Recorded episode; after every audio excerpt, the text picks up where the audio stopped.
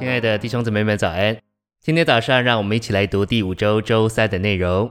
今天的经节是腓立比书一章十九节，因为我知道这是借着你们的祈求和耶稣基督之灵全备的供应，终必叫我得救。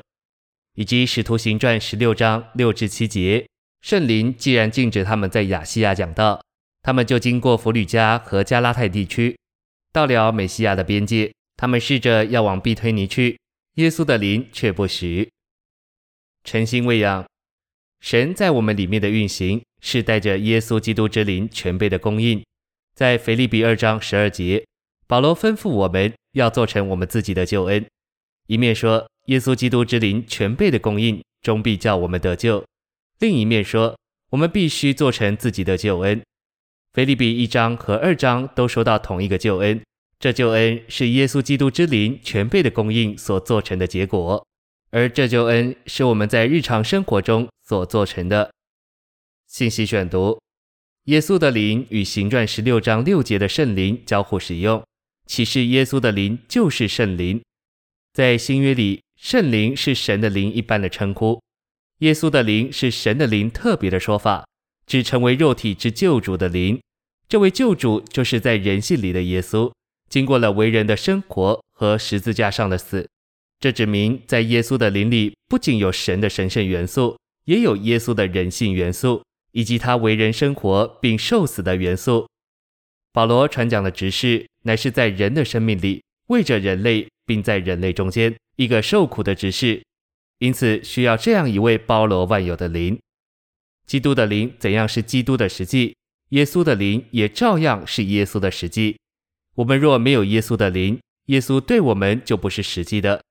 但今天耶稣对我们是实际的，因为我们有耶稣的灵作为耶稣的实际实话。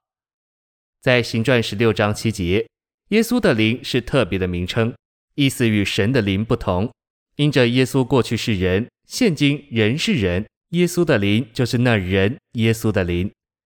为什么当使徒保罗要去一个地方传福音时，耶稣的灵却不许？为什么圣经不说神的灵，而说耶稣的灵？